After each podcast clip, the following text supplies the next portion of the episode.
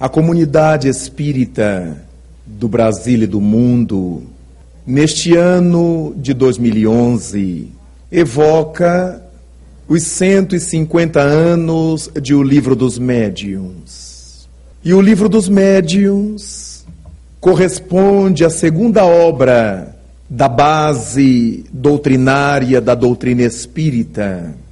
E o codificador do Espiritismo, Allan Kardec, teve o cuidado de assinalar, logo no frontispício da obra, que ela corresponde à continuação de O Livro dos Espíritos, tratando do que ele chamou de Espiritismo experimental. Nos capítulos de O Livro dos Médiuns, nós deparamos toda uma gama de orientações para aqueles que lidam na difícil tarefa da mediunidade, desde aquele distanciado 15 de janeiro de 1861.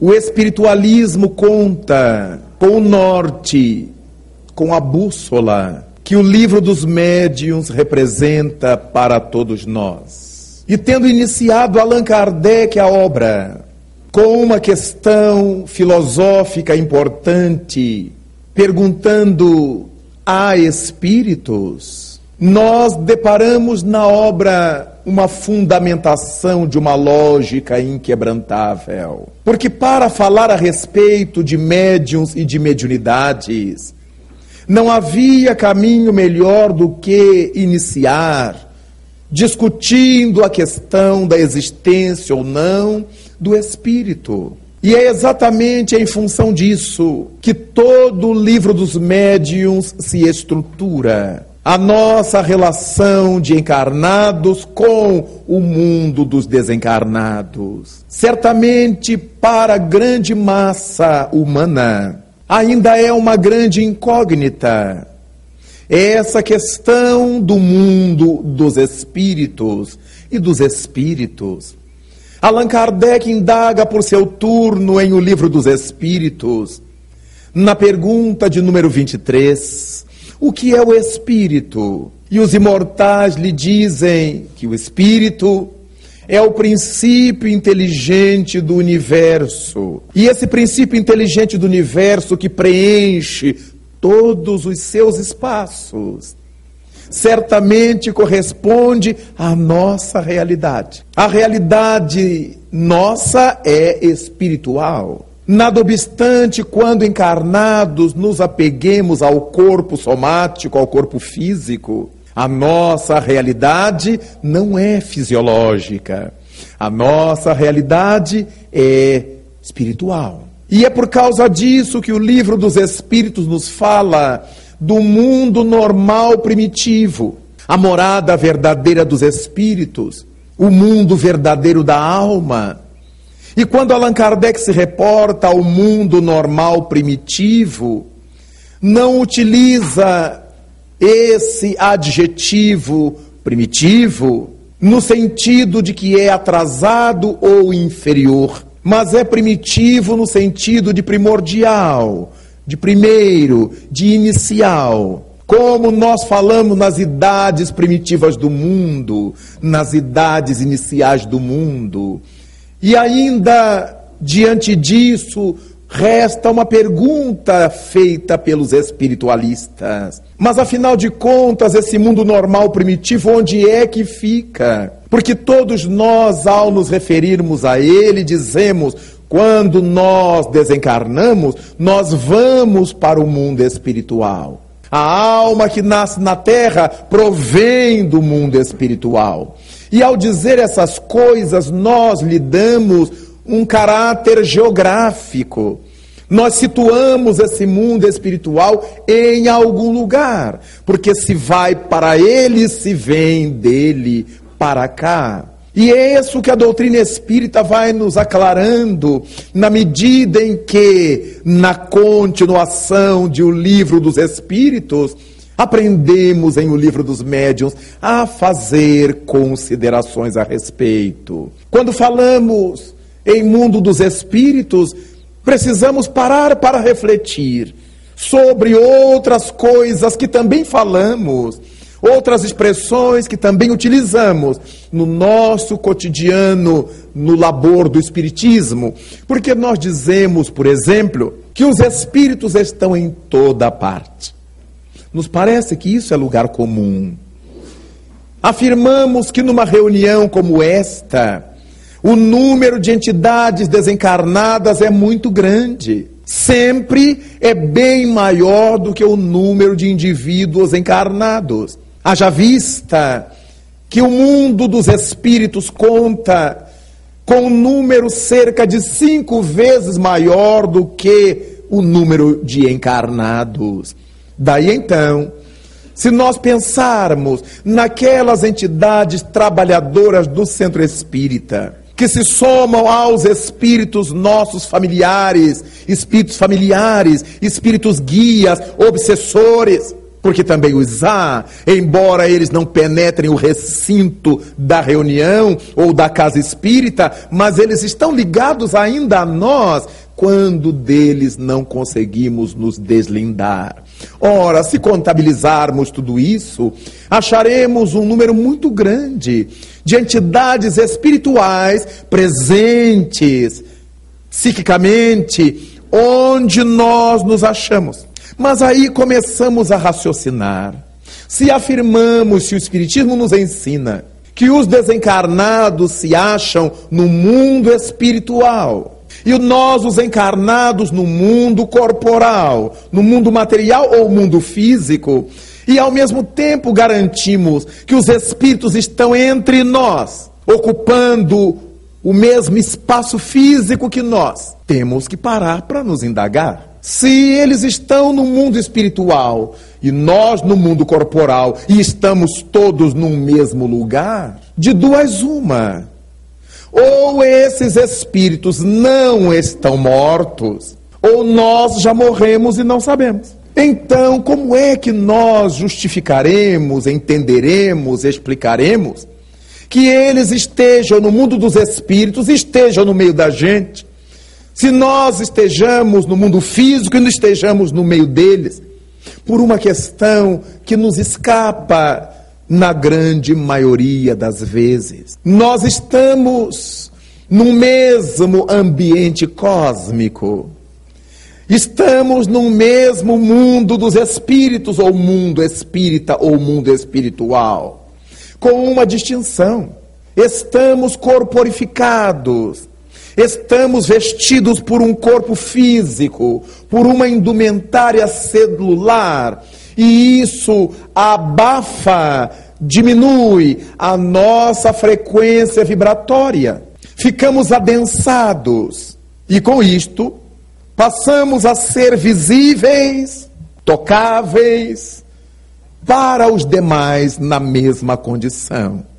No entanto, os espíritos que estão fora do corpo, ainda quando não sejam espíritos evoluídos, pelo simples fato de não estarem presos ao corpo, eles têm uma frequência vibratória mais alta do que a nossa. Por esse motivo, então, nós estamos lidando com conceitos de um mundo energético, porque estamos falando em frequências o número de vezes que um fenômeno ocorre por segundo. Estamos falando em vibrações, o número de pulsos de um fenômeno num determinado tempo. E então vale pensar que quando nós tomamos um corpo, quando reencarnamos, ocorre com o espírito que se passa com uma lâmpada forte, sobre a qual tivéssemos colocado um abajur um quebra-luz. Por mais forte que seja a lâmpada, ao colocarmos um quebra-luz, esse objeto quebra a luz, diminui a sua intensidade. E dessa forma, ficamos sem o conhecimento exato da potência luminosa da lâmpada, porque ela está resguardada, abafada por um quebra-luz. Todos nós Estamos abafados pelo quebra-luz do nosso corpo. Poderemos afirmar, utilizando raciocínios de Einstein, que é como se nós tivéssemos congelados. A matéria propriamente dita corresponde na linguagem científica à energia congelada. E a energia corresponde à matéria propriamente dita rarefeita no seu estado vibratório mais alto, energizada. Então, nós todos vibramos no mundo dos espíritos, com a diferença que estamos marcados por um quebra-luz, por um abajur que se chama corpo físico. E por isso é que nós não vemos os outros, os desencarnados, que estão vibrando numa frequência mais alta, que nossos olhos comuns não conseguem com facilidade captar. Verificamos pelos ensinamentos de O Livro dos Espíritos que quando estamos no mundo dos espíritos liberados do corpo, somos capazes de enxergar pelo nosso todo, todo o nosso ser espiritual, resguardado pelo perispírito, pelo corpo espiritual da alma ou pelo corpo espiritual do ser, enxergamos pelo todo. Todo o nosso ser é sensível à visão. Ouvimos pelo todo. Todo o nosso ser é sensível à audição.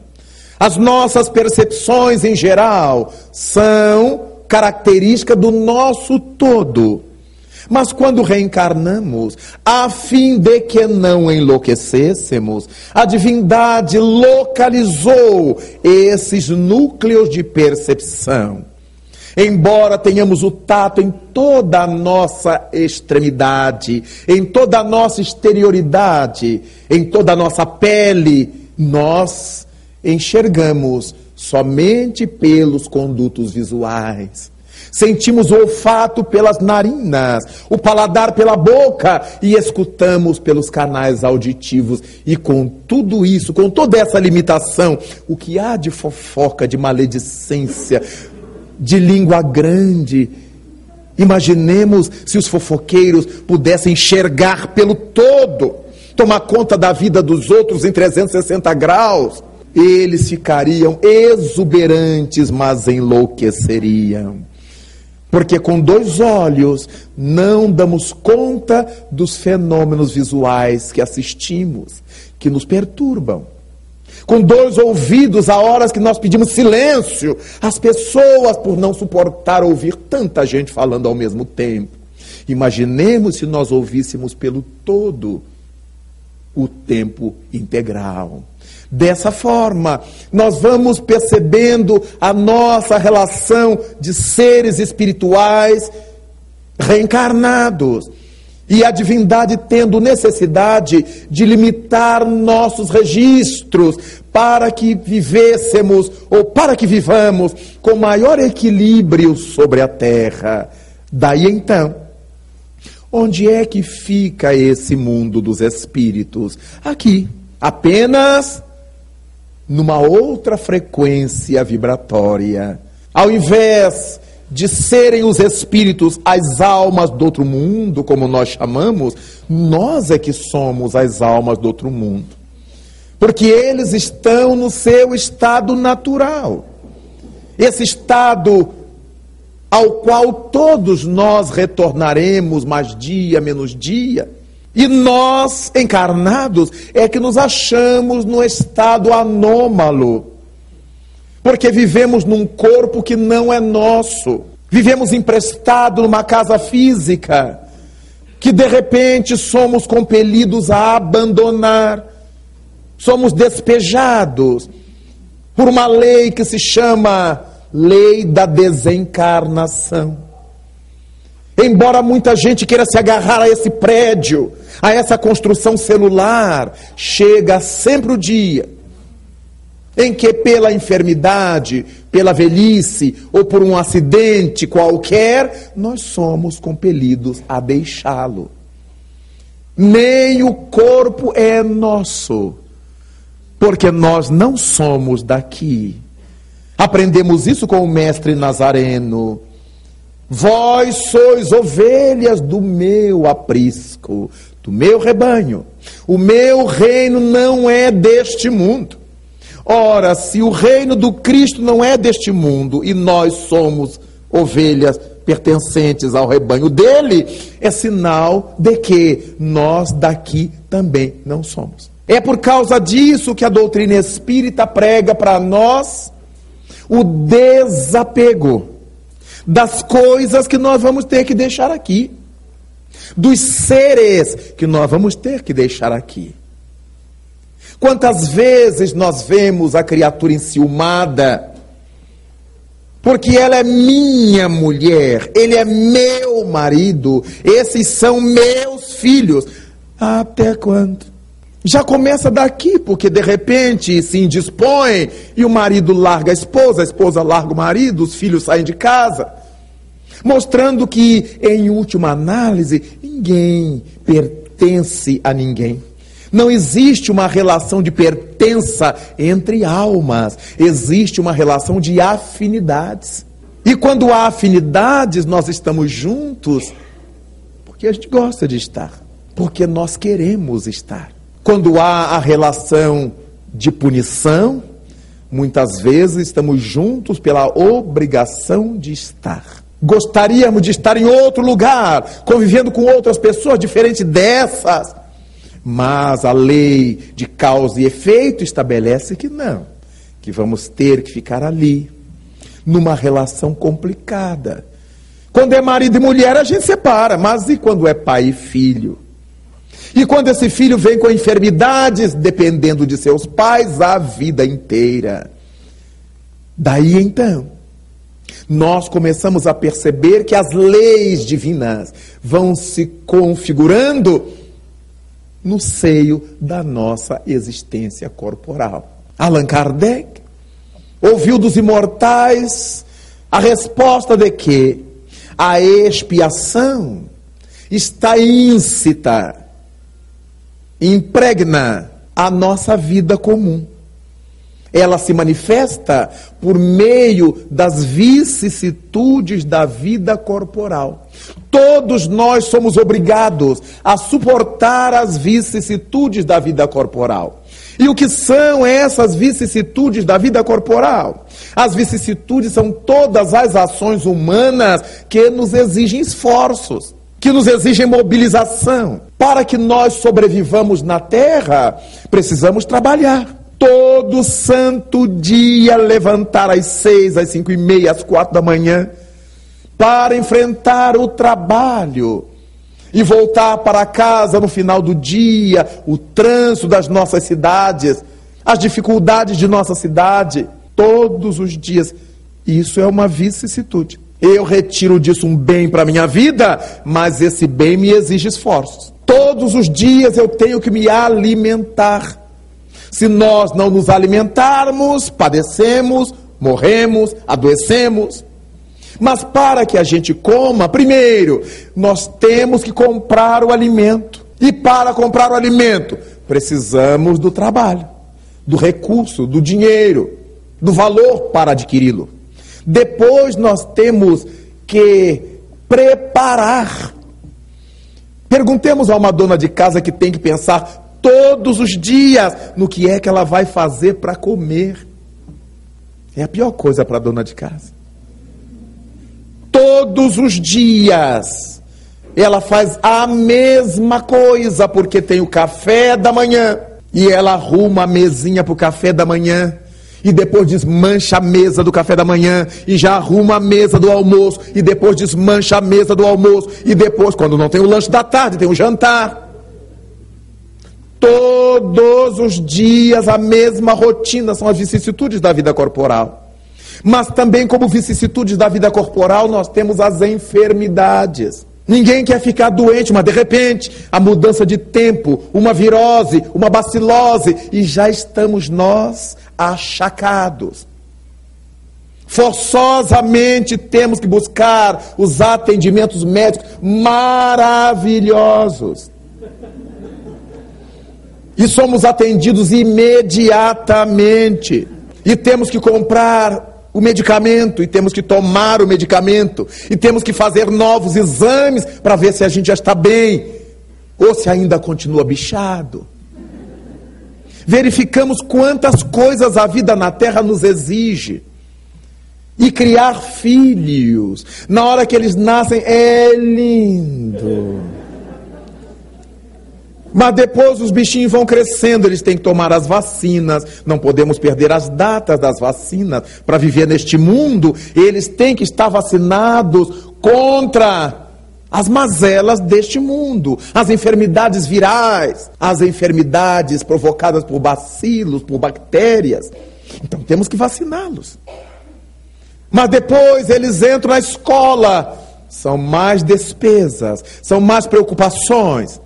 São as lutas de acompanhar esse crescimento dos filhos. E na medida que eles vão crescendo, uma preocupação dá lugar a outra.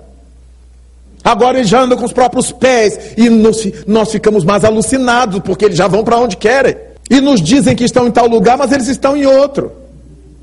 E não adianta lhes dar telefone celular, a menos que a gente lhes dê aquele que tem o localizador por satélite.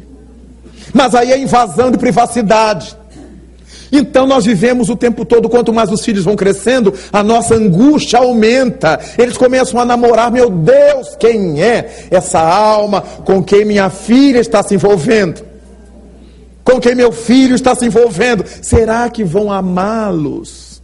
Será que esse rapaz vai respeitar e amar a minha filha? Será que essa moça vai honrar e respeitar o meu filho? Então nós vivemos o tempo inteiro nesse sobressalto, nessa angústia, e Jesus Cristo nos houverá dito: no mundo só tereis aflições, aflições de todo tipo. Porque quando a mãe está gestando o seu bebê, ela está aflita. Será que vai nascer com saúde, meu Deus? Eu só peço a Deus que venha com saúde. E a gente fala saúde física. E muitas vezes o bichinho vem com saúde física, mas desajustado moralmente. E a criança vai crescendo e nós notamos suas más inclinações, seus vícios trazidos do passado. E a mãe, o pai entram em pânico, porque são estruturas internas, onde nós não podemos pôr o dedo, podemos orientar de fora, nós podemos falar, explicar, mostrar, mas não podemos viver por eles a realidade interna que eles carregam. Então, no mundo, vivemos aflição o tempo todo. Das coisas mais simples às coisas mais complexas. Desde a hora que estamos no ponto de ônibus pela manhã e o ônibus passa cheio e a hora está rodando eu vou chegar tarde no meu trabalho. Será que o próximo metrô, o próximo ônibus, o próximo trem vem cheio também? A aflição, porque se o próximo vier cheio, eu perco o dia, eu perco o ponto. O tempo todo nós estamos assim. Diante do que vamos comer, será que isso vai me fazer mal? Será que isso engorda? O tempo inteiro nós vivemos nessa dúvida, porque a dúvida nos gera aflições. Se o filho não chegou da escola no horário comum de chegar, se o marido não chegou do trabalho no horário comum, a esposa, já ficamos aflitos e, curiosamente, nunca pensamos em coisa boa. Nós nunca pensamos, ele deve ter saído com os colegas, ela deve ter ido fazer umas compras. Nós sempre imaginamos que pode ter acontecido uma coisa, porque estamos sempre afligidos pelas aflições. A doutrina espírita, então, nos vem trazer essa visão de que estamos na Terra numa condição muito particular, num mundo de provações e de expiações. Os Espíritos não nos disseram que nós estamos aqui por prova ou por expiação, nos disseram que nós estamos aqui para prova e expiação. Este é um mundo de provas e de expiações. E quando pensamos no mundo de provas, pensamos no mundo escola. Prova nos remete à avaliação, a exame, à escolaridade. Isso quer dizer que temos muito que aprender aqui. E que aquilo que aprendemos aqui seremos testados aqui, seremos provados aqui, mas ao mesmo tempo sendo um mundo de expiação, expiação com X, com S é olhar, é espiar de ver, mas expiação com X é pagar dívidas, é resgatar débitos, é quitar a consciência das suas culpas, acertar-se com a responsabilidade cósmica. Então, nós todos reencarnados na Terra carregamos esse dever, primeiro de aprender, depois de nos libertar dos malfeitos. Daí, Allan Kardec indagou do mundo espiritual sobre o objetivo da encarnação dos espíritos e eles responderam que para uns encarnar na terra é missão para outros é expiação. E isso nos remete a outra realidade, a gente já veio de outro lugar. Porque o Criador não poderia conferir uma missão a um espírito que ele acabasse de criar. Se a gente chega à Terra já trazendo uma missão, é porque nos preparamos antes para o exercício dessa missão de agora. Se chegamos à Terra para espiar, é sinal que nós não somos almas virgens. Estivemos em algum lugar realizando alguma coisa que nos comprometeu negativamente a ponto de nos impor pagar dívidas agora. De nos impor a auto-higiene agora, a higiene moral agora. Então nós vamos entendendo todas essas questões e chegamos à terra Vivemos na terra com todas as lutas referidas das vicissitudes da vida corporal. Seria uma tragédia imensa para o espírito reencarnado estar ilhado neste planeta que gira no universo, como uma bólide, viajando nesse espaço sideral, sem saber de onde viemos nem para onde iremos. Daí a divindade compadecida de nossa carência e desejosa de nos instruir relativamente a essas questões, nos permitiu que os nossos sentidos se abrissem para que pudéssemos contemplar as outras dimensões. Eis uma das funções da faculdade mediúnica: mostrar-nos de que realidade proviemos. Mostrar-nos esse mundo normal, primitivo, de onde viemos para a terra. A faculdade mediúnica corresponde a essa janela ampla, ou essa porta escancarada, que nos mostra o ar de lá, que nos mostra esse outro continente vibratório, onde pulsam, onde vibram, onde vivem os seres sem corpo físico, que nós nos acostumamos a chamar de almas ou espíritos. Daí então, a mediunidade, atendendo-nos a essa sede de saber, existem os espíritos, há espíritos com a qual Kardec começa o livro dos médiuns, discutindo essa tese. Então a mediunidade nos mostra que há espíritos. Não existe um único povo na terra em nenhuma idade do mundo que não tenha convivido com os espíritos. Ainda que os chamassem de deuses, ainda que os nomeassem de orixás, ainda que os tivessem como numes, nunca houve na terra povos que não crescem nos espíritos. Houve e há povos que não creem em Deus, mas nenhum desacredita do Espírito. Por essa razão, porque todos tiveram chances de ver os espíritos, de senti-los, de registrá-los de alguma forma, graças a esse canal chamado mediunidade. E uma vez que somos levados a contatar os espíritos, uma vez que temos acesso ao mundo vibratório dos espíritos, nos tornamos instrumentos desse leva e traz. Os médiums, que em cada povo e época era tido e havido de uma maneira, com o Espiritismo encontrou uma outra denominação. Entre os indianos, chamávamos os médios de rishis. Entre os egípcios, eles eram chamados hierofantes. Entre os hebreus, eram os profetas. Encontramos entre os gregos pitons, pitonisas.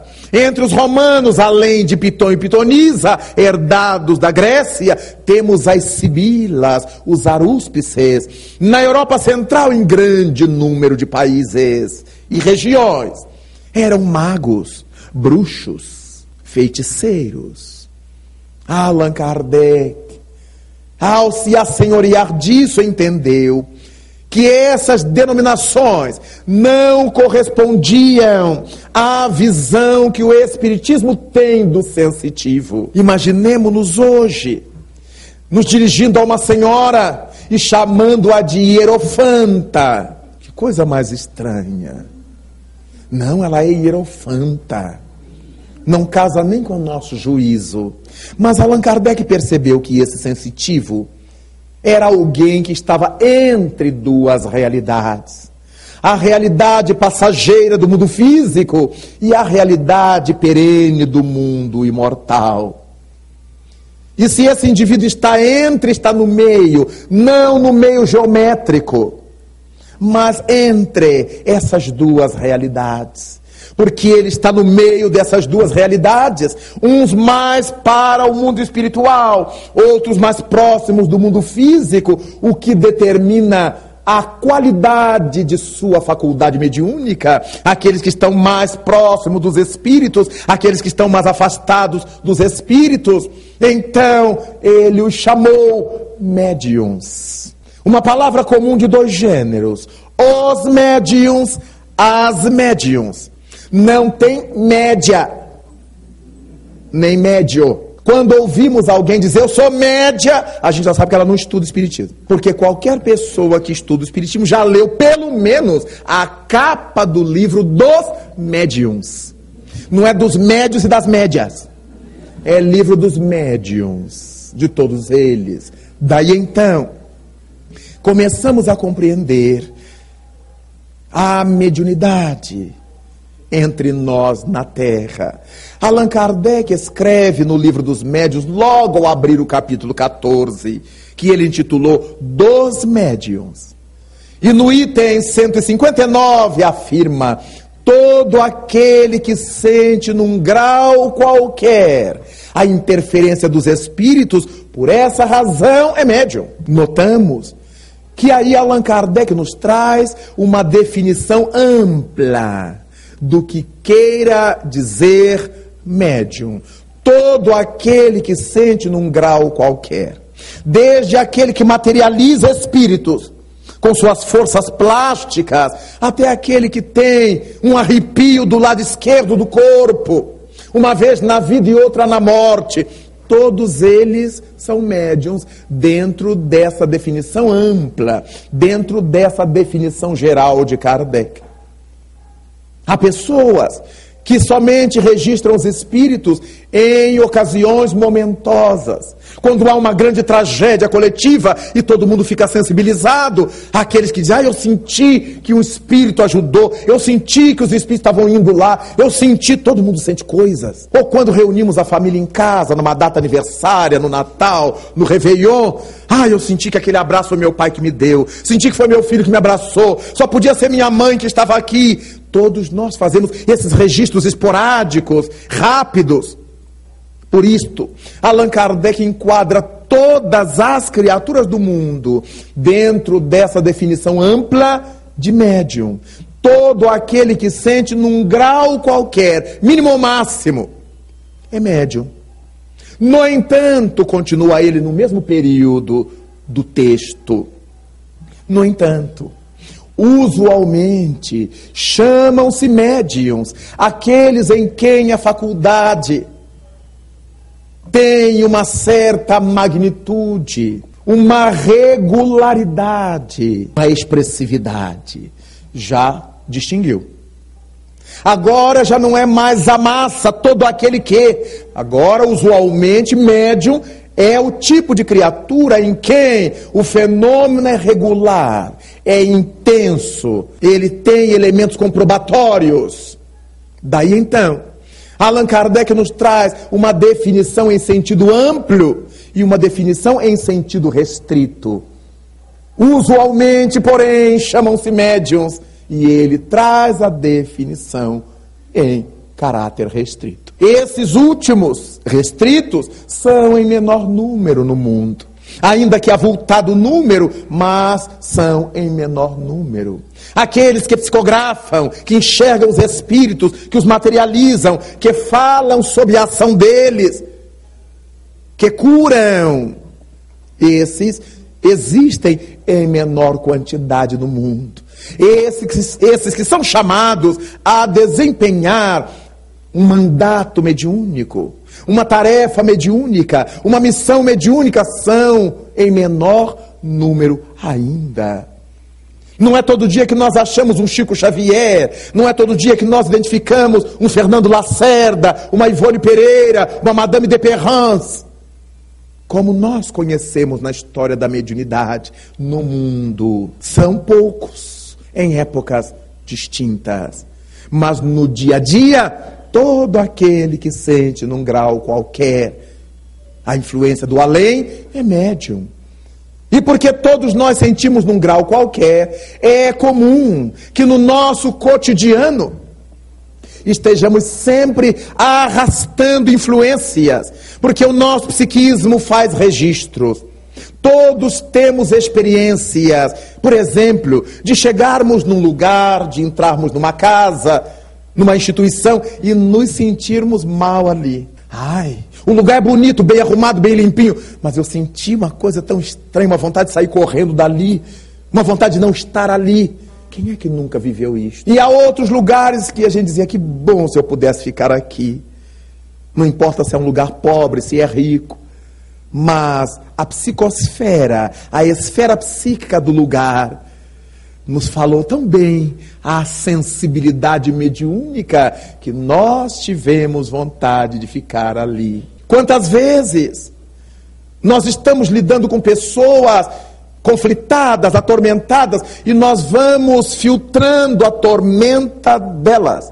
E dali a pouco nós estamos tão deprimidos quanto elas, tão amargurados quanto elas, tão irritados quanto elas, porque entramos na sintonia vibratória delas.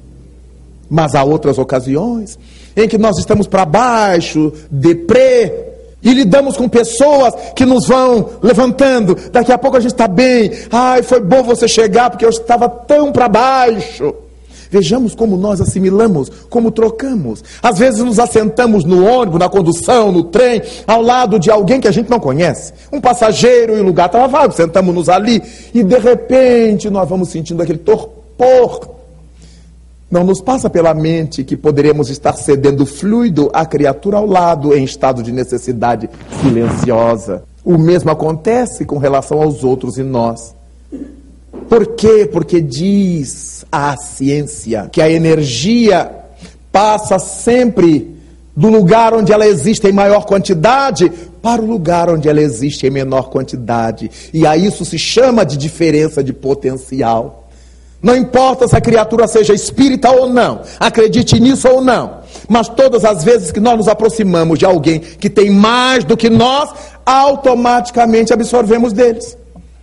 Mas quando nós temos mais, eles absorvem de nós. Há pessoas que lidam conosco cinco minutos e quando vão embora, a gente quer deitar, dormir, morrer. Parece que somos um saco vazio porque o outro nos sugou e dali a pouco nós vamos nos recompondo de novo. Mas muitas vezes somos nós que lidamos com as pessoas e as pessoas saem de perto de nós cambaleando e a gente fica ótimo. Essa diferença de potencial. Desde muito jovem, comecei a visitar a cidade de Uberaba desde os 19 anos. Proferia palestras nos centros espíritas que me convidavam. E depois das palestras, que eram cedo, sete, sete e meia da noite, havia tempo de eu correr para a comunhão espírita cristã, onde laborava Chico Xavier. E depois para o grupo da prece que ele fundou. Então, ali fizemos muito aprendizado convivendo com o médium, ouvindo-o, sentindo as coisas que ele dizia para as pessoas e certamente acompanhando os causos das velhas Minas Gerais. Eu ficava hospedado numa pequena pensão, num bairro nos Arrabaldes, a época Arrabaldes de Uberaba, bairro das Mercês. Eu ficava hospedado numa rua chamada Afonso Rato. Uma senhora muito querida, que tinha os quartos que alugava aos viajantes. E ao lado, numa casinha ao lado, moravam duas irmãs. À época, uma com 85, outra com 82 anos, duas meninas. E como nós nos assentávamos no portão da pensão, e elas do portão delas, nos juntávamos para conversar. Eu gostava muito de, de, ouvir as histórias das idosas, e certamente elas gostavam de conversar comigo, com os outros amigos jovens que estavam ali. E então aprendíamos muito. Um dia, e elas eram espíritas, um dia uma delas me disse, a mais velha: Ah, nós vamos uma vez por semana lá no seu Chico, porque ele adora que a gente dê passe nele. E eu olhei as duas velhinhas, coitadinhas. Eu digo: será que elas dão passe no Chico? Bem, ao quebradinhas. E numa das vezes que elas foram até o Chico para dar passe, eu estava lá.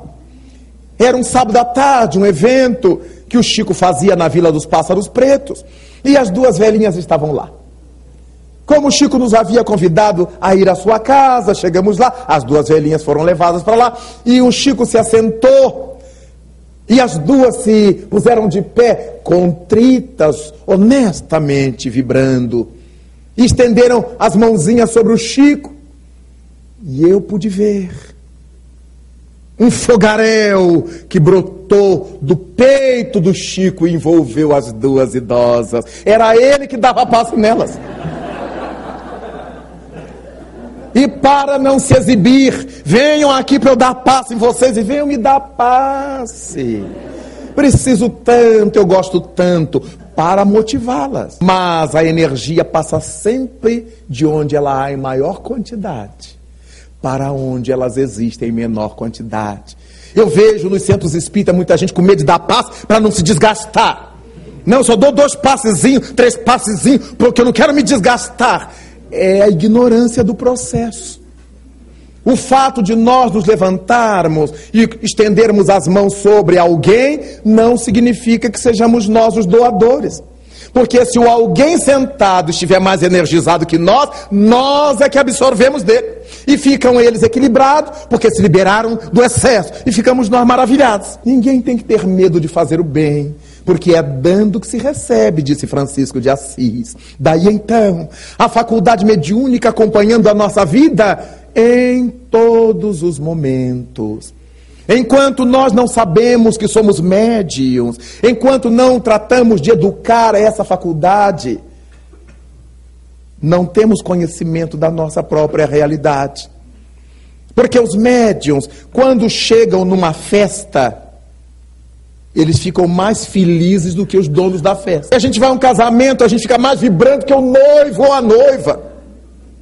Mas também se a gente vai num velório, a gente chora mais do que a viúva. Por que isso? Porque o médium vai assimilando o fluido de alegria das pessoas e vai catalisando isto, e vai se encharcando desse fluido, e daqui a pouco ele está numa alegria que se ele não se contiver, ele desequilibra.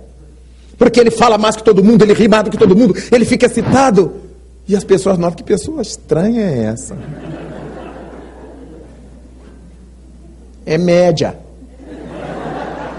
porque não estudou ainda, não sabe das coisas. Mas se a gente vai num velório, no sepultamento, nós vamos nos encharcando dos fluidos de tristeza, de inconformação, de dor das pessoas ali presentes. Daqui a pouco nós estamos com aquela massa de sofrimento por dentro e choramos e choramos e não conseguimos parar. Racionalmente a gente quer parar, mas emocionalmente não logramos êxito. Até que o estudo espírita da mediunidade nos vai fazendo entender isto. Quando a gente vê que está falando demais, a gente baixa um pouco a bola. Saímos dali um pouquinho para respirar, porque estamos assimilando dos outros. Quando estamos no meio de pessoas do bem, a gente fica melhor do que elas. Não, porque eu vou dar uma cesta, eu vou dar alma. Mas quando estamos no meio da pornografia, a gente fica mais pornográfico que os outros. A gente tem as piores piadas, as piores ideias, mais do que os outros. Porque nós vamos buscando, arrastando toda aquela podridão do ambiente ou toda aquela maravilha ambiental. Uma vez ouvi de Chico Xavier que o médium se assemelha a uma grande vassoura. Ele vai passando e vai arrastando tudo, coisas boas, coisas ruins.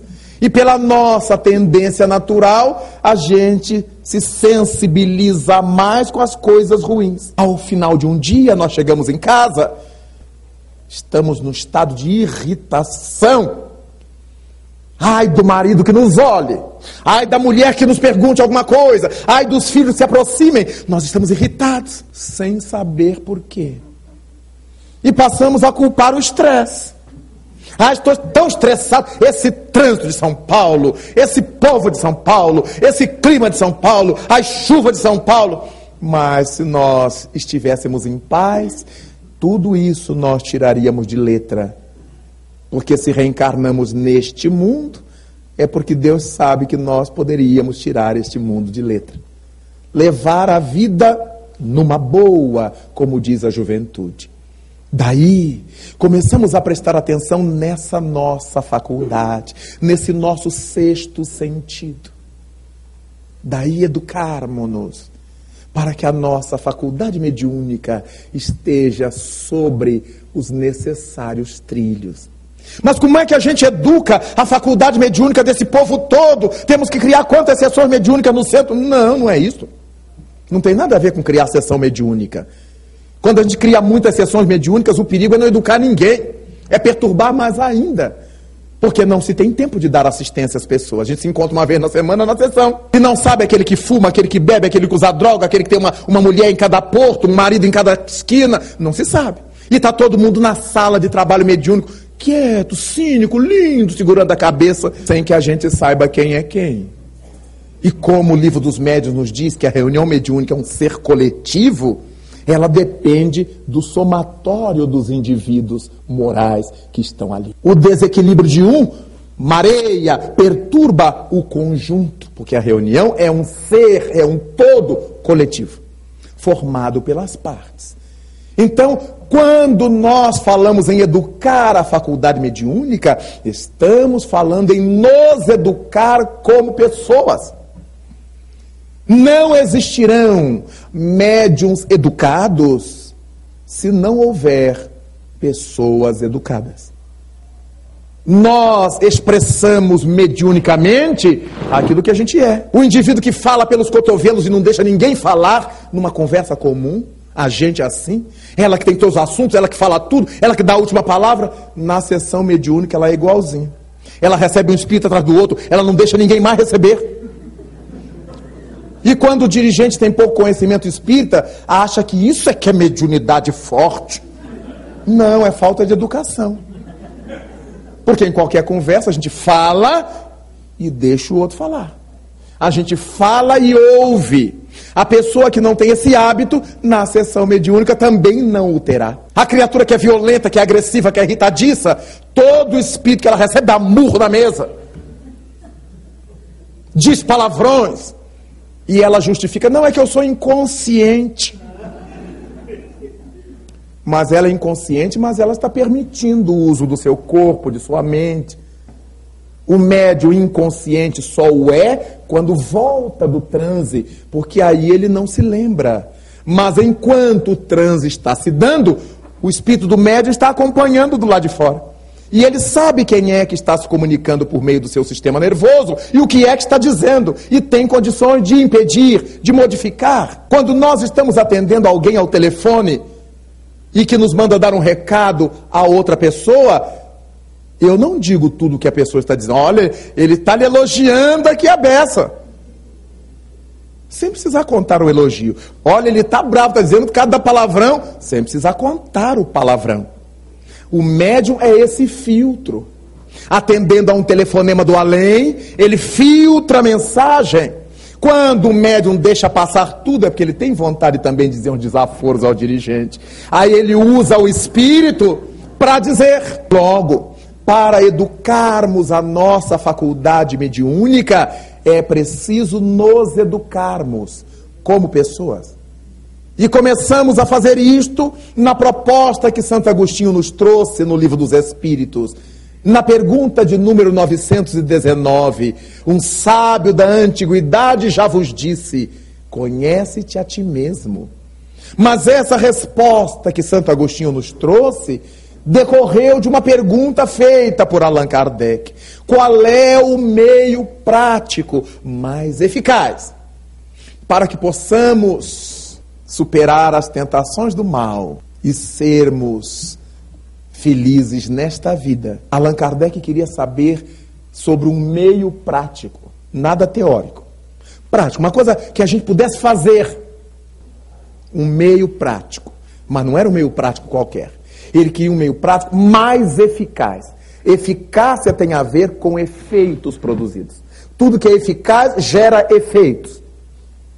Então, ele queria um meio prático e eficaz para que pudéssemos superar as nossas inclinações negativas, para que pudéssemos, nesta mesma vida, encontrar um pouco de harmonia. Um sábio da antiguidade já vos disse: conhece-te a ti mesmo.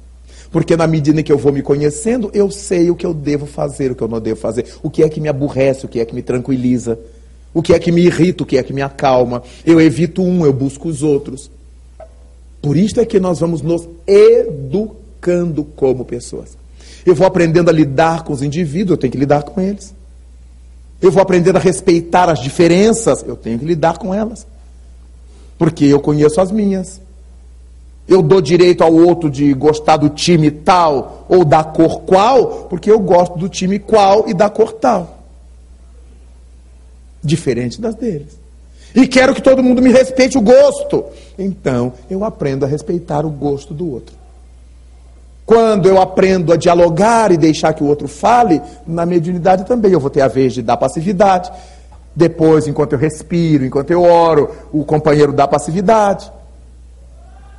Eu vou treinando o exercício da paz interior, do equilíbrio dos meus gestos. E certamente, na sessão mediúnica, por mais bravo que seja o espírito, o médium não vai permitir que ele diga desaforos, que ele diga palavrões, palavras de baixo calão, nem saia quebrando os móveis da sala. Então, a criatura equilibrada tem uma faculdade mediúnica equilibrada. É impossível, meus irmãos, nós encontrarmos alguém que seja sexualmente desarvorado e que seja um médio maravilhoso, não é? Porque a mediunidade é o retrato da personalidade. Para que Chico Xavier tivesse sido o médium que foi, Emmanuel lhe propôs os três conhecidos deveres Disciplina, disciplina, disciplina. Não é a disciplina militar, não é fazer ordem unida de manhã, de tarde, de noite. É a disciplina no falar, no pensar, no agir. Como é que eu como na minha casa? Há pessoas que elas enchem aquele pratarrão como se as tirrinas fossem desaparecer da mesa. Por que, que eu tenho que encher o prato? Por que, que eu não posso ir comendo aos poucos? E aí eu como o que me der vontade, o que apeteça. Vejamos que a gente vai mostrando o desequilíbrio nosso. Há pessoas que misturam tudo: maionese com farofa, com arroz, com macarrão. Não vai tudo para um lugar só. Mas o alimento não é para isto apenas para encher um tonel. É para que nós satisfaçamos o paladar. Eu sinto o paladar disso, hum, como é ácido, como é gostoso, como é adocicado. E aí nós vamos desenvolvendo a capacidade de distinguir paladares. E isto é evolução. Eu conhecer o mundo que me cerca ao nível da culinária. Mas de repente encontramos alguém que faz assim. Pega a maionese, mistura com farinha, bota o macarrão, feijão, não sei o quê, amassa bem uma pimentinha em cima e come aquela coisa horrorosa. Porque não tem gosto de nada. Porque é só para encher, depois ele bate assim, ó, oh, tô cheio. Vamos vendo como é que nós vamos aprendendo a nos disciplinar. A gente, quando pensa em disciplina, parece uma coisa do outro mundo. Disciplinar as pequenas coisas. E a gente vai entrar numa porta, dá passagem aos outros. Nós vamos todos no mesmo lugar. Porque essa pressa de eu empurrar, porque eu tenho que entrar primeiro. Por que, que eu tenho que furar a fila? Se está todo mundo esperando, eu tenho que ir lá. Eu acho um amigo, eu fico procurando e vou puxar um assunto com um amigo para entrar ali no lugar do outro. Isso é desonestidade. Isso é tão comum a gente ver no mundo sob a justificativa das pessoas. Não é que eu não posso perder tempo, quer dizer, os outros podem. Olha o egoísmo. Todos que estão na fila têm pressa. Às vezes, no movimento espírita, meus irmãos, eu estou atendendo uma pessoa que às vezes está me contando uma coisa séria e tem o confrade, dá licença, dá licença, para dar beijinho para despedir. Ele não presta atenção que a gente está conversando uma coisa séria. A pessoa está pondo ali seu mundo para fora. Mas chega, dá licença, dá licença, é rapidinho. É que eu estou com pressa, quer dizer que a outra pessoa não está. O atendente não está. Nosso egoísmo, o meu interesse pessoal. Era só de longe ela dar um tchauzinho. A pessoa já entendeu e continua no seu serviço. Mas eu tenho que chegar lá e interromper o que está sendo feito, porque eu quero dar um beijinho, ganhar um beijinho, um abracinho. Me meto naquela onda que está se formando num trabalho de assistência. Nós vemos isso no nosso meio o tempo todo. Numa ocasião, fui assistir a uma palestra com Divaldo Franco. Eu estava com ele, então os confrades nos levaram para a mesa, e quando nós chegamos à mesa, antes de nos assentarmos, duas senhoras se atracando da primeira fila de puxar cabelo, porque uma tinha guardado lugar onde a outra sentou. Porque há pessoas assim no nosso meio. Elas guardam vários lugares para quem vai chegar depois. E quem chega na hora fica sem assento. Isso é uma falta de respeito. Se eu quero guardar lugar para alguém, eu dou o meu. Quando a pessoa chegar, eu me levanto e dou. Eu não tenho o direito de guardar os lugares, botar bolsa, casaco, não sei o quê, para meus amigos, meus parentes que vão chegar depois. Isso é uma falta de respeito com quem chegou cedo e ficou de pé, porque os lugares estão marcados. Quantas coisas indisciplinadas que o estudo espírita nos vai dizendo, não é assim. Não é assim que a banda toca. É preciso então que a gente comece a consertar a vida pelas coisas mais banais que ninguém dá importância. Porque Jesus disse para nós: quem não é fiel nas mínimas coisas, nunca será fiel nas grandes coisas. Essa pessoa com esse nível de indisciplina, ah, chega na sessão mediúnica, recebe de bezerra para cima. É mentira. É mistificação. Porque não há compatibilidade entre uma atitude e outra. Enquanto nós, os espíritas, não amadurecermos no entendimento do Espiritismo, entendimento esse que só se dá via estudo, o que, que a gente espera do mundo que nunca ouviu falar disto? É claro que a gente vai esperar que se jogue bomba. Me ofendeu, jogo bomba, atiro míssil.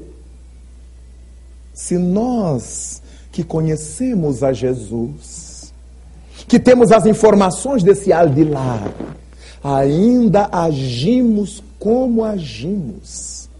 O que esperar de quem não tem nenhum desses conhecimentos? Por isto, meus irmãos, nesta oportunidade em que todo o movimento espírita mundial saúda o Sesc centenário de O Livro dos Médiuns, cabe-nos lê-lo porque a maioria dos que militam nas sessões mediúnicas nunca leram o livro dos médiuns.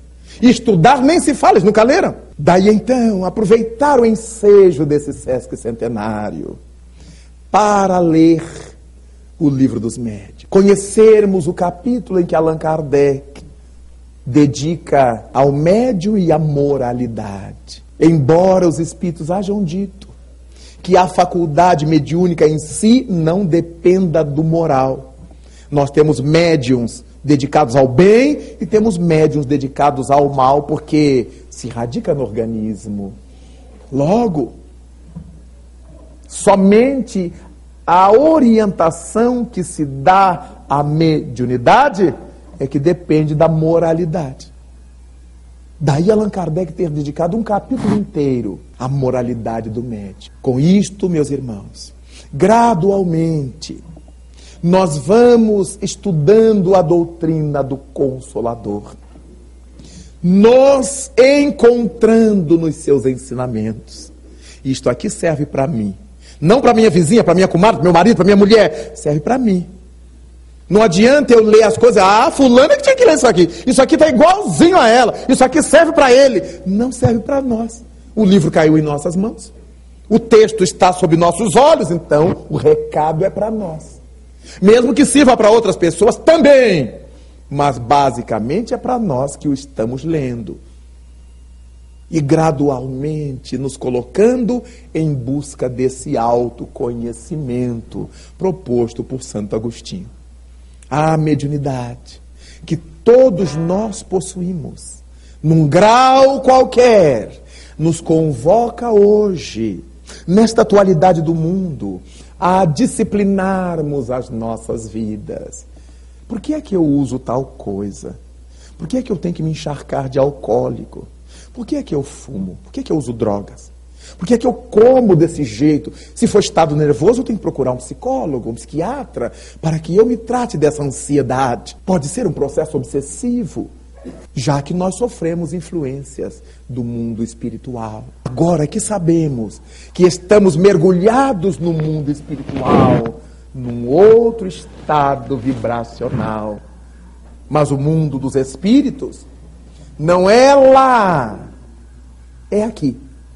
Nós estamos nele, resguardado por um quebra-luz, por esse abajur chamado corpo físico. E certamente, com esses conhecimentos que a doutrina espírita nos vai trazendo, iremos melhorar o nível das nossas existências.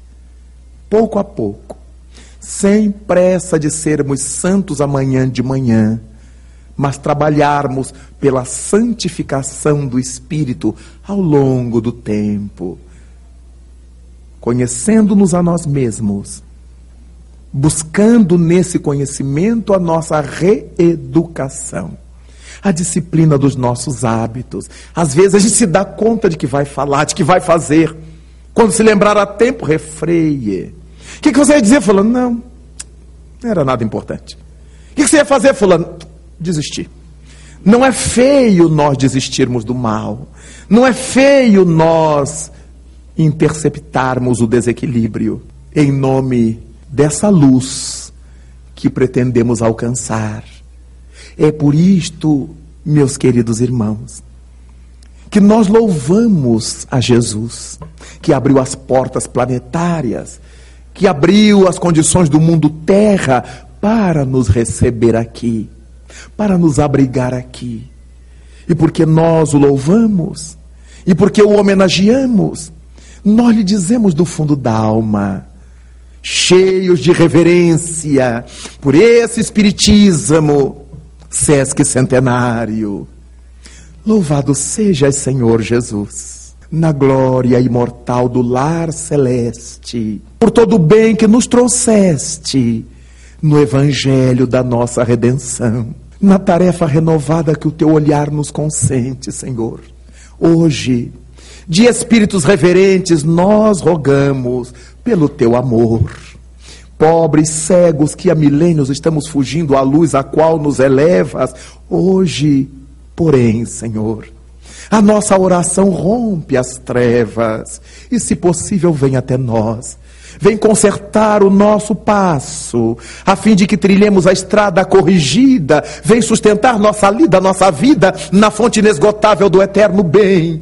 Dá-nos, Jesus, tua bênção, bênção que nos conforta, bênção que nos levanta, para que a tua doutrina santa, esse imbatível Espiritismo, vibre pura, viva dentro de nós. Faze, Senhor, com que nós todos, nessa caminhada incessante a cada dia, em todo instante, possamos ouvir tua voz. Ampara a nossa esperança.